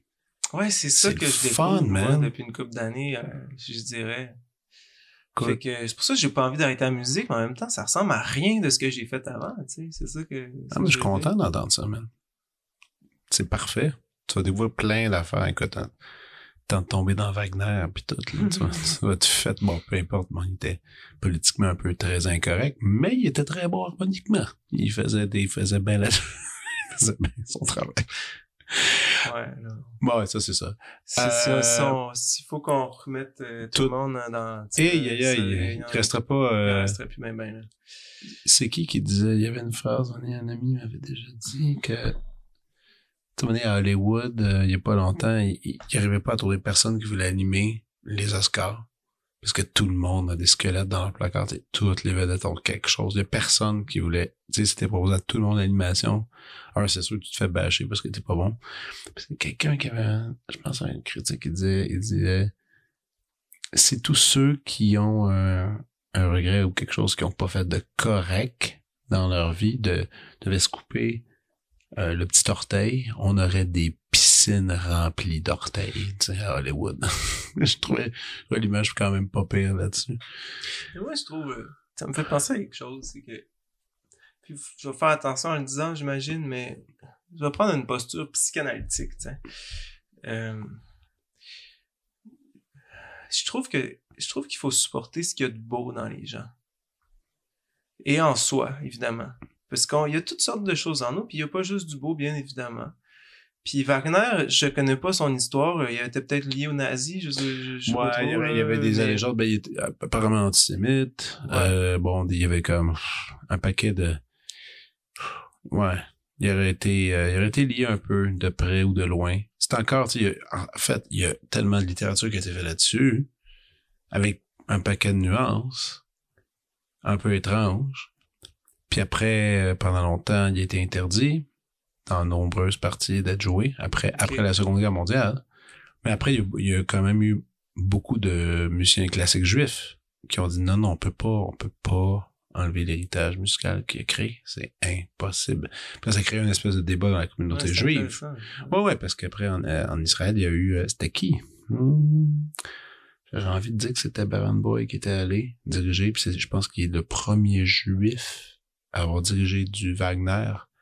Ça fait choquer terriblement à l'époque, mais lui était comme, c'est, faut le faire, faut le faire, c'est important. Je pense qu'il a fait justement l'ouverture de Tristan Isolde qui est comme grandiose. Parce qu'il dit c'est trop beau, on peut pas comme atténuer cette musique-là. C'est Ben, trop moi, je suis d'accord avec ça. Ensuite, chacun a son rythme, puis il y en a qui seront, ça Ouais. va être trop douloureux. Puis euh, il y, a- il y a une différence entre les gens morts. euh, Oui, et- versus ce vivant. Ah ceux oui, ça, c'est vivants, gros, là, quand même. Tu sais, il y a, il y a tellement de, données, mais je trouve que c'est important de supporter. euh, c'est important de supporter ce qu'il y a de beau. Euh, c'est comme ça qu'on. C'est comme ça qu'on s'en sort. Puis ce que je veux dire, c'est que c'est, tout humain a quelque chose de beau quand même, ou une possibilité, peu importe là, tu sais Possibilité de beauté. tout humain euh, est un humain. Puis, puis s'il y a une parcelle de beauté, qui- beauté a réussi à faire, bon, au moins, c'est, je trouve que c'est celle-là qu'il faut, euh, qu'il faut se rappeler. Ensuite, euh, non, faut se rappeler du reste aussi pour pas que ça se reproduise. Mais, je- tu sais, je veux dire, faut en venir à, va falloir en venir à être toutes main dans la main un moment donné, là. tu sais, non, mais c'est vrai, tu sais. Ah, ouais. Tu sais, Sinon, on n'avancera pas, là. ouais, peu importe. Même les, même ceux qui, qui ont été nos ennemis dans le passé. Ouais. On doit les regarder autrement. C'est pas évident. Mhm. Je pense que ce dont je parle, ça se passera pas cette semaine, sûrement pas de mon vi- vivant non plus, mais tu sais, euh, tu sais, si je prends un exemple euh, actuel, idéalement, il faudrait que la guerre en Russie puis en Ukraine, mais c'est plus en Ukraine, termine, tu sais, mais faut pas que ça se termine en humiliant nécessairement Poutine, euh, c'est ah. ça, je veux dire, euh, c'est ça qui s'est produit à la Première Guerre mondiale. L'humiliation totale des Allemands, ça les a juste craqués. Le but, c'est pas de dire c'est qui le meilleur. C'est, c'est, c'est, Je vous ai arrêté. on arrête. faut juste arrêter ça, c'est ça. En fait, t'as le même discours que Trump, en fait. T'as-tu entendu cette affaire-là? Ça se peut, je sais pas. Ben, Trump, il est comme... C'est parce qu'il était en entrevue, il est pas pire l'entrevue quand même. Puis tout le monde est... Depuis temps c'est repris un peu partout parce que tout le monde disait, il disait, moi, d'ici, je suis réélu, je pourrais arrêter la guerre tout de suite. Je le sais, qu'est-ce qu'il faut faire, je connais l'ego des deux barres, tout, tout ça. Puis là, l'animatrice, lui demande, elle dit, selon vous, qui qui va gagner la guerre? Il dit, c'est pas une histoire de gagner la guerre. C'est une histoire d'arrêter la guerre. Il dit, il y a pas un gagnant là-dedans. Il y a personne qui gagne. Le monde meurt, tu sais. Écoute, c'est la première fois, je pense, qu'il y avait un discours Il s'est fait, il s'est fait C'est- écrire une coupe de lignes, mais je pense que pour une fois, là. Parce que s'il y en a un qui veut gagner, je sais, je sais, mais là, tout le monde est resté un peu bête, toi, comme, ah, y a-tu vraiment, y a-tu devenu humain pour deux secondes? Qu'est-ce qui s'est passé? Mais c'était intéressant. En fait, en fait, ce que j'ai aimé de ce concept-là, c'est comme c'était pas, c'est pas quelque chose qui, qui est exprimé en ce moment, justement. C'est justement, on dit, il y a une guerre, il y a un gagnant, et il y a un perdant. Mhm. Ce qui est un drôle de concept, étant donné que on en a eu tellement des guerres, on aurait dû apprendre de ça, mais on dirait qu'on n'apprend pas nécessairement. C'est comme une drôle de patente, tu sais. non, on continue d'aimer ça avoir un méchant, là, une gueule. Ouais. C'est ça qui est spécial. Merci Hollywood pour les bons films. Ouais. Non, mais tu sais, c'est comme, c'est facile, mettons, d'ailleurs, Poutine, mais si tu... euh, Mais euh, si t'élargis le, le portrait, c'est pas si simple que ça. C'est super complexe. Ça se résume pas en une chronique à la radio en huit minutes, là. C'est immensément complexe, toute cette idée-là. Puis même moi, je suis pas sûr, tu sais, j'ai quand même lu, j'ai suivi l'affaire, pas sûr de comprendre encore nécessairement tous les enjeux, étant donné, dépendamment où tu lis tes sources, tu sais. Pas sûr qu'il comprend non plus, là. Il, est comme- il fait, il réagit en fonction de ses blessures d'enfance. Ah, OK. Ça suffit. Allons à la prescription.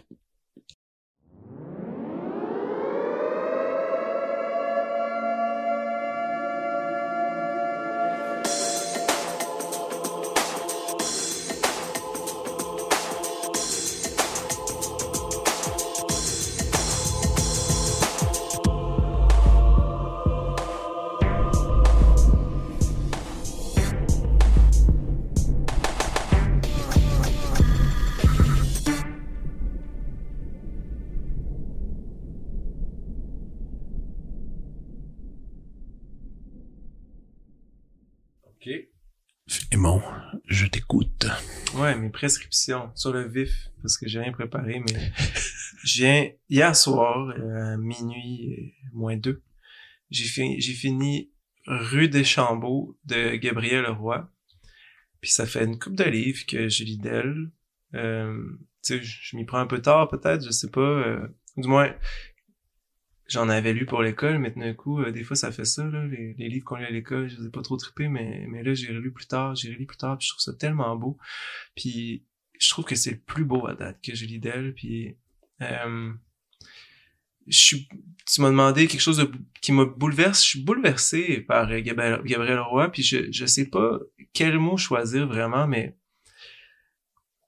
pour peut-être faire suite à ce que je disais par rapport à la guerre tout à l'heure, c'est que il y a il y a hum, il y a tellement de bienveillance chez Gabriel Roy où il y a une sorte de capacité à aimer tout le monde, faire sortir du beau ou faire sortir du contexte, faire sortir quelque chose, mais peu importe le, le tu sais, je pense, euh, je pense à, mettons, bonheur d'occasion, là, je, je saute un peu, là, Oh, ouais, mais, non, c'est bon. tu sais, euh, Ben, pas, probablement que tout le monde l'a déjà lu parce que c'est un livre obligatoire. oui, c'est ça. Moi, j'ai lu euh, à 20 ans parce que c'était obligatoire, mais il faut le lire de son propre gré. Tu sais, tout le monde est un peu haïssable dans ce livre-là, finalement.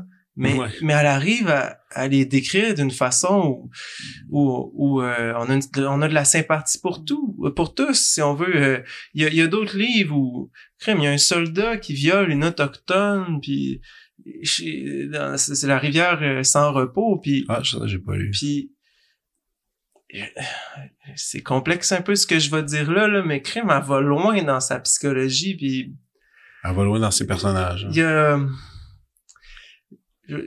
C'est condamnable violer quelqu'un, et ça va de soi, mais là, c'est une autrice qui, qui parle d'humain. Puis je trouve qu'elle le fait avec tellement d'humanité. Puis dans, dans, dans Rue des Chambeaux, ce qui est beau, c'est qu'elle nous parle de son... Ce, qu'on, ce que je comprends, c'est qu'elle nous parle de son enfance au Manitoba.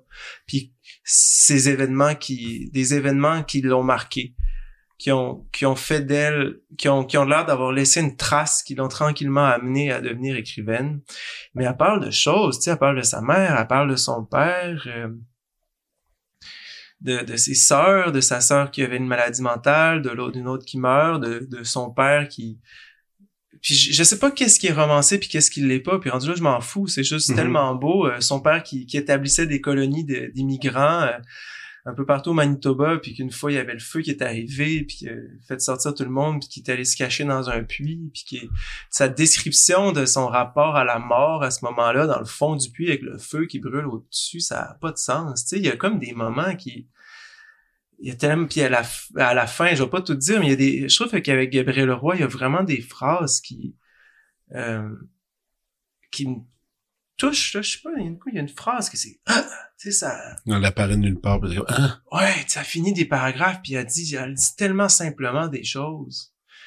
Mais aussi, c'est que il y a pas de méchanceté. C'est ça que je veux dire. Il y a jamais de méchanceté. Il y a des gestes répréhensifs là, qui se passent, mais Dans l'histoire. c'est jamais dit avec méchanceté. Je sais pas comment dire. J'ai jamais l'impression qu'elle juge personne. Elle, elle parle de quelque chose, mais elle se met pas au-dessus de personne. C'est, impressionnant, je trouve ça. Je trouve ça tellement beau comme posture. C'est pas facile, je pense. Non. Euh, ça prend un, ça prend un recul personnel, ça prend une humilité. Euh, faut avoir vécu aussi, je pense. euh, Ah oui, puis dans son cas, c'est un vécu intéressant, là. mhm. C'est pas évident, même quand elle était au Manitoba, puis toute, toute sa vie, puis elle a réussi... Euh, man, elle a réussi à manier la langue de la bonne façon pour tout exprimer ça. C'était assez impressionnant. Bonheur d'occasion, mine de rien. C'est un grand livre. Oh, c'est un très grand Tu sais, la livre. première fois que tu lis ça, même moi, j'étais jeune, t'es quoi, secondaire 4, 5? Puis c'est frappant, là, tu sais.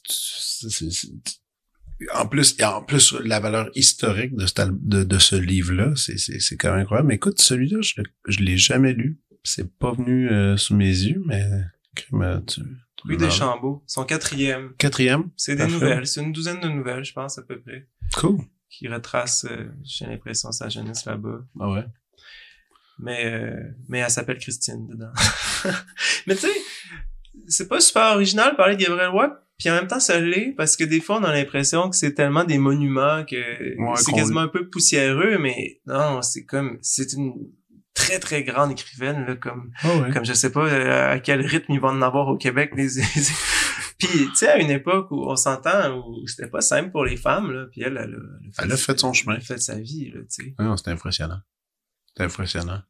Des autrices euh, comme ça au Québec, il y en a eu. Euh, il y a eu elle, une- ce que je pensais au Canada. Aussi au Canada anglais, il y en a eu quelques-unes dames qui ont réussi dans ces dans ces périodes-là de, de se faire publier. C'était, man, t'imagines-tu la relation avec l'éditeur? Ça devait être l'enfer. ouais, ils L'enfer. ont dû vivre toutes sortes d'affaires euh, Ouais. désagréables c'est sûr OK. Première suggestion. Il faut que je m'en à trois hein. Mhm. ben On y va avec une deuxième. c'est ouais. Euh, Voilà. on va creuser encore plus loin. Je viens de passer euh, c'est ça un mois en Gaspésie et particulièrement particulièrement à Newport qui est qui fait partie maintenant de Chandler là, parce à cause des fusions. C'est euh, c'est à la sortie de la baie des Chaleurs mais avant Percé disons. C'est euh, entre Passepébiac puis Percé. Puis euh, je savais pas trop mais c'est de là que vient euh, Marie Traverse dite euh, Madame la Bolduc fait que ça c'en est une autre extrêmement impressionnante qui euh, qui alors que c'était la crise économique alors que les, les femmes ne pouvaient pas sortir de chez elles que son mari avait plus de job mais elle, elle s'est mise à écrire des tunes puis euh, à faire le tour du Québec en chantant ses chansons puis en ramenant de l'argent puis en faisant vivre sa famille etc elle vient d'un village perdu de la Gaspésie il y avait sûrement pas de train à ce moment-là la seule façon de se rendre c'était en bateau j'imagine Ah, ça va être l'enfer. puis, euh, puis souvent, puis j'en parle parce que je trouve que souvent, tout le monde connaît la Bolduc. Euh, ou presque tout le monde, je veux dire, mais peu importe, c'est quelque chose de connu. Mais c'est quelque chose qu'on a souvent relégué au folklorique, puis à, à du plus écoutable, ou à je sais pas trop quoi, mais tu sais, c'est Ouais. tellement... euh, c'est tellement imprégné dans un certain temps, puis les enregistrements qu'on a sont pas toujours Élogieux. tu sais, de, de grande qualité. Mais moi, je me suis amusé à en apprendre de ces chansons. Puis c'est des bonnes chansons. C'est des bons textes. Puis souvent, on parle de Félix Leclerc comme notre premier. Puis moi, là, je trouve que c'est elle, notre première. Puis Ouais, il y en a eu d'autres avant, là, tu sais, Oh, mais oui. on les connaît juste pas. Ah ouais. Sais? Puis moi, je pense que Félix Leclerc était inspiré de la Bolduc. C'est ça que j'ai envie de dire. Même, je suis sûr qu'il entendait ses tunes à radio puis que s'en était inspiré parce que des fois, je, reconnais des affaires, puis peut-être que c'était d'autres folkloriques, d'autres trucs qu'il entendait ailleurs, mais des fois, je suis comme, je veux dire, comme n'importe qui, il a dû écouter à la radio, il a travaillé à la radio, puis la Bolduc jouait à la radio. Moi, quand j'ai commencé euh, à composer, je m'inspirais de Richard Desjardins, ben, Ce que t'entendais. de Coloc, de Jean Leloup. Je veux dire, il a dû faire pareil, là, tu sais. Ouais. Pas plus fou qu'un, non? Non. ben, euh, c'est ça que je veux dire. Je trouve que des fois, comme moi, je m'amuse à les chanter plus lentement. Oh, ouais, Mais les que- textes sont beaux, puis ça parle de sa vie, c'est pas c'est pas c'est pas n'importe quoi, tu sais, c'est- c'est pas juste pour faire rire non plus parce que souvent ça a l'air de ça. Ouais. Par moment, c'était ça. Puis aussi l'exécution, parce que comme t'as dit, t'as parlé de vitesse, puis quand, euh, Ben oui. quand tu lançais dans ces charades-là, je veux dire, c'est sûr que c'était amusant. Rythmiquement, c'était amusant. Mais il y a d'autres choses qui se cachaient aussi en arrière de ça, là. Ah, mais c'est pas pire. C'était comme l'internet de l'époque, fallait que ça aille vite, tu sais, dans le sens qu'il y avait pas ouais. il y avait pas rien d'autre là, c'était le plus gros divertissement qu'il y avait, c'était la plus grosse Ouais. vedette pop. euh, fallait que t'en donnes. Fait que t'en donnes. C'était du show, là, tu sais. Ah, ouais. c'est ça, c'est la musique pop de l'époque, tu sais, mais piano-voix, Cette, harmonica. cette chère Marie. Ouais. Puis Hum. sinon, c'est un beau petit coin de pays, là, mais à part de ça. Mais je trouve ça le fun de la nommer parce que. Ouais, parce que c'est ça, j'ai envie, je- j'ai envie, j'ai envie qu'on célèbre ces gens-là que des fois on prend pour acquis, peut-être aussi. Puis qu'on, puis qu'on se rend pas compte à quel point, peut-être parce qu'on est trop proche d'eux, parce, peut-être parce que chez, chez, c'est chez nous, peut-être parce que des fois on a le complexe colonisé ou je sais pas quoi, mais c'est des vrais grands artistes, là. C'est, Ah oui. c'est impressionnant. Surtout connaissant l'époque, puis comme, comme, tu- comme on sais, faire son bout de chemin. Alors que tout était à construire ici, là. Tout. Ouais. Musicalement, en littérature, en cinéma. En cinéma, c'était quelque chose aussi de construire ici, là. C'était pas évident, là. Troisième suggestion? Je sais pas, j'en ai pas. Allez, Tous les films de Perrault. allez voir le... Non, mais... Hey, le pire, c'est parce que je- on rigole, là, mais euh, j'ai comme euh, initié une couple de chummies là-dessus, là, de, genre, je fais, hey, tu sais pas quoi écouter, va sur le site de l'ONF, tape-toi les Perrault, tu le regretteras pas, puis tout le monde, man, deux, trois jours plus tard, m'appelle, puis ils me remercient, ils sont comme, man, c'est quoi ce cinéma-là? C'est quand même fou, ce cinéma-là. Je, je, je- oui, ça vieillit, ça vieillit pas parce que Ça peut pas vieillir, c'est tellement... c'est-. C'est, arrêté dans un, dans une époque, à un temps, puis les accents, le, le, la neige, le noir et blanc, comment c'est filmé, je on aurait, c'est, tu sais, c'est un trésor national quand même d'avoir ces films-là, là. C'est je un, trouve. c'est un témoignage du passé qui a aucun bon sens, là. Puis c'est le meilleur jeu d'acteur que j'ai jamais vu de ma vie. Puis moi, c'est ça que je trouve le fun. C'est pour ça que je dis que ça vieillit pas parce que c'est pas vraiment du jeu d'acteur, même si ça en est un peu. Mais Ouais. ce qui était beau de Perrault, c'est qu'il amenait les gens face face à leurs propres désirs. Fait qu'une fois qu'ils étaient pris dans leurs désirs, ils étaient plus capables de jouer. Ils étaient plus capables de faisaient- sortir, ils il sont fait- pris là. il faisait juste vivre ce désir-là qui, qui, qui, sur les, ben, sur lesquels Perrault les avait mis, tu sais, comme la chasse aux marsouins. Si, si, euh, s'il a reparti la chasse aux marsouins, c'est parce que il est intéressé par les locaux puis tout, mais c'est parce que tout le monde parlait de la chasse aux marsouins. Ben Tous les vieux parlaient de la chasse aux marsouins. Il dit, ben, donc, mettons, quand j'essaie de les refaire refaire, ils vont, vont sûrement triper. C'est comme si, si moi j'arrête, je vais te dire un autre secret. Moi, j'ai, j'ai enregistré mes tunes d'adolescence l'été passé, que j'ai jamais sorti. Tu sais, mon disque secret, c'est peut-être celui-là. Mais c'est pas de ça que je te Non. parlais tout à l'heure. Mais je veux dire, ça, c'est mon disque secret parce que je l'ai jamais sorti. J'ai jamais enregistré ces tunes-là. Je, je l'ai, je l'ai enregistré juste l'an passé. Fait que, fait que, mais tu sais, j'en ai souvent parlé. Là, je l'ai fait. Euh, Tu l'as, le disque. Et ouais, il est presque fini, tu sais. Mais tu ça m'a tellement bouleversé que l- après avoir enregistré ça le lendemain, je suis allé me promener dans le bois, j'étais tellement énervé, je suis tombé sur la tête, je suis tombé dans un précipice, j'ai fait une commotion cérébrale, j'étais trop bouleversé d'avoir d'être confronté à mon propre désir, tu sais. J'en ai presque mouru. Mais mais c'est ça pareil, tu sais. Mais Attends, là, attends. Time out. Trop d'informations intenses. T'as fait ton disque d'ado. Ouais, C'est combien de chansons, ça? 19. 19? ouais. My God! Puis t'as fait ça tout seul ou il y a des musiciens invités? Seul, seul comme dans le temps. Comme dans le temps. Comme je les ai Mais composés. tu traques un peu, genre, tu te mets quelques lignes ici là. j'ai mis, j'ai pris mon, euh, non, j'ai pris mon, euh, ma machine à tape, là, du tape Ok. un quart de pouce, là, pas des cassettes, mais euh, machine à tape, j'ai mis quatre micros, puis je me suis enregistré guitare-voix au chalet à Saint-Joseph-la-Rive, euh, comme dans le temps, les fenêtres ouvertes pour entendre les petits oiseaux. Puis, euh, t'as un disque, tu vas le sortir. C'est sûr ouais, que tu ouais, sortir, là. Man! Ouais, j'ai hâte. Moi, j'ai hâte. C'est intense. C'est... Ouais, Intense. il y a des tunes que j'ai composées à Mais attends, 14 attends, ans. mais attends, attends, attends, attends, on va aller dans l'ordre des choses. Tu dis, j'ai pris mes tunes d'adolescent. T'as pris des... C'était un cahier de texte ou c'était, t'avais, t'avais mis ça sur cassette puis t'as repiqué toi quand t'étais jeune ou comment ça, comment ça fonctionnait? J'avais une pile de papier que j'ai retrouvée. Tu sais, c'est ça que j'avais ressorti avant, avant, ça. avant l'amour, tu sais. OK. Puis là, ben, l'idée m'était, l'idée je l'avais déjà, mais là, c'était comme, c'était de plus en plus concret. J'avais les papiers, puis la plupart des chansons, je me rappelais un peu, mais il me manquait toujours des bouts. Fait que c'est sûr qu'il a fallu que j'ai, que je retrouve les papiers, que j'y réapprenne. Ça revenait beaucoup plus vite que je pensais. J'ai tout enregistré ça en deux semaines, d'ailleurs. Euh, J'ai réappris les tunes et je les ai enregistrés en deux semaines à Saint Joe. Le, Ouais. le, le soir, j'apprenais les tunes, le lendemain, le matin, je les enregistrais. Puis je roulais, tu sais, de même, tu sais, mais ça... Et tu ne changeais pas une ligne? Non, je changeais pas Oh de ligne. Je respectais l'adolescent, moi. Ah, t'as fait toi, là, m'a t'honoré. Ouais, c'est ça. T'as fait cette taille-là, je ne touche pas une virgule. Mhm, c'est ça. Shit. Ouais. Non, je, je voulais pas, euh, je voulais pas Alors, corriger l'adolescent. Ça va s'appeler comment? Ado? Ça va être quoi, Mon la adolescence. Adolescence. Ce que t'es- ce que- C'est approprié. C'est approprié, comme ça. Ouais. Oh man, c'est cool. Ah, ok, je suis super excité de ça. Ça, ça va être le fun. Ça, ça va être le fun. Puis c'est, hey, ça va être quand même buzzant à sortir ça. Oh oui, je, sais pas quel, tu sais, je sais pas si- Tu quel genre de réception je vais avoir, mais moi je suis heureux de l'avoir Tu fait. connais hein. Samuel Quentin? Euh, Yeah. BDiste. Non. Extraordinaire, gars. Faut que tu lises ses, faut, faut lire ses trucs. Ils sont, ils sont vraiment le fun. Puis euh, c'est drôle parce qu'il y a comme un, man, il y a peut-être une rencontre à faire entre vous deux parce que lui, il a étudié un peu en cinéma à Concordia. Ça n'a pas vraiment marché comme il voulait. Il est sorti de là, fait de la BD. Puis, puis là, aujourd'hui, ces bandes dessinées, c'est vraiment intéressant, sont adaptées au théâtre. Puis Hmm. des bandes dessinées, puis, et au cinéma, et un peu partout. Puis, puis il écrit. Il fait juste écrire des grosses BD, là, du roman graphique, devrais-je dire.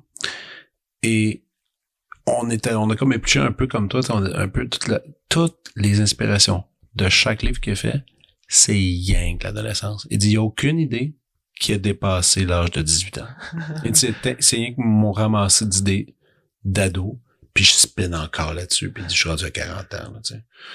Puis il dit, c'était la meilleure période d'idées, super ouvert, aucun jugement, puis il dit, je continue à aller là parce que c'est là que ça se passe. tu sais. Ben, il dit, je crée aujourd'hui, mais en allant chercher les idées d'autrefois, tu sais. Donc, c'est intéressant. C'est intéressant d'avoir fait ça aussi musicalement. Puis toi, c'est encore plus intense parce que t'es comme allé chercher. Man, t'avais 19 chansons. Ouais, mais j'en ai plus que ça, en fait, mais ça, c'est celle que je chantais le plus. Puis c'est celle que j'ai chantée en show. C'est celle que je me posais pas de questions. J'étais comme, bon, quelle je fais? Puis là, là, tu partais. Puis là, j'ai avancé comme ça. Fait qu'au fond, je me suis, j'ai essayé de me rappeler de celle que je, que j'ai le plus chanté. Mais il y en Mhm. a plein que j'ai passé, évidemment, mais c'est correct. tu sais, mais Wow. j'ai trouvé c'est parce que ça me restait à l'intérieur de moi comme une sorte de tristesse je pense malgré tout ce- toutes ces chansons là que j'ai faites qui, qui a été ma découverte de l'écriture de chansons puis que j'ai chanté beaucoup en fait j'ai quand même chanté beaucoup en show mais qui a qui a pas euh, que j'ai pas euh, que j'ai pas amené à, bout tu sais puis à un moment donné tu sais j'ai essayé de me raisonner j'étais comme ah, j'ai des meilleures chansons maintenant mais je suis pas, je suis pas sûr qu'il était meilleur. C'est- Je pense pas que c'est comme ça qu'on qu'on a besoin de calibrer euh, des chansons. C'est c'est juste une autre époque. C'était une autre chose que j'avais à dire. Puis pour moi, cette époque-là est, est- est importante. Puis j'ai l'impression, j'ai eu l'impression de la baïonner. Puis là, je suis comme non, non, on va, on va la mettre dehors. Puis j'assumerai ce qu'elle ce qu'elle représente. Man, J'adore ça. Un album d'adolescence et parallèlement, il écrit des fugues compliquées aujourd'hui. ouais, c'est drôle. hein. Mais les deux, c'est quand même des retours en arrière. Hey, j'ai une troisième euh, suggestion. Tu ça être un peu quétaine, mais pas tant que ça. Ben, Étant, étant donné que je fais des micro-amours, là, ouais.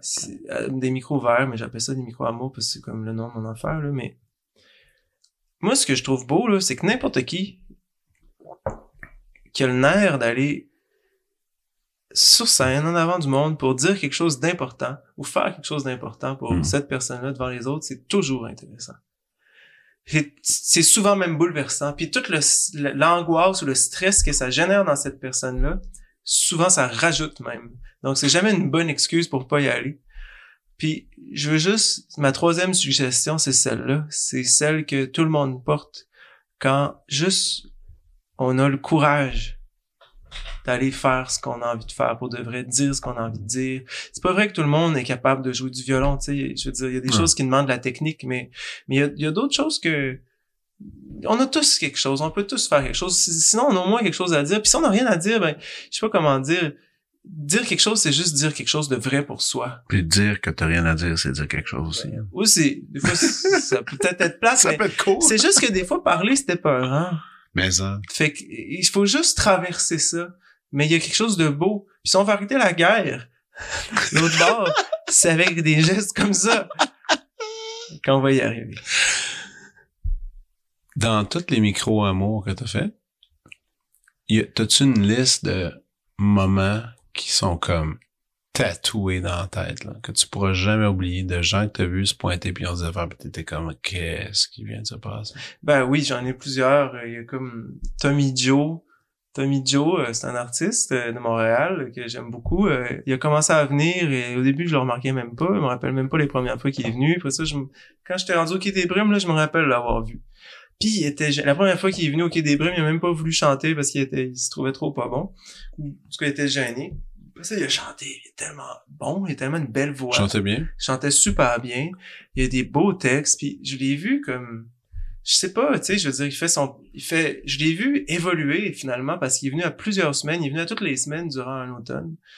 Puis c'est pas juste à, à cause de mon micro vert, là, il faisait son propre travail de son bord, mais juste le fait de le voir à- tu sais à chaque fois aller plus loin, puis une fois puis c'est un peu peut-être nono, mais quand même ça a viré le, cal en- le quai à l'envers. Il chantait une chanson super bonne. euh, Je sais plus c'est laquelle. là. Je pense euh, ça dépend, mais il y en a une que j'aime beaucoup qui dit euh, les riches euh, s'emmerdent et ils s'achètent des trucs.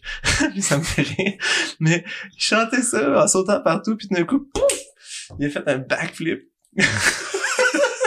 sur le stage. Le minuscule stage Ouais. des Mais on n'est pas sur le stage, on était à côté, c'était Ok. encore plus petit.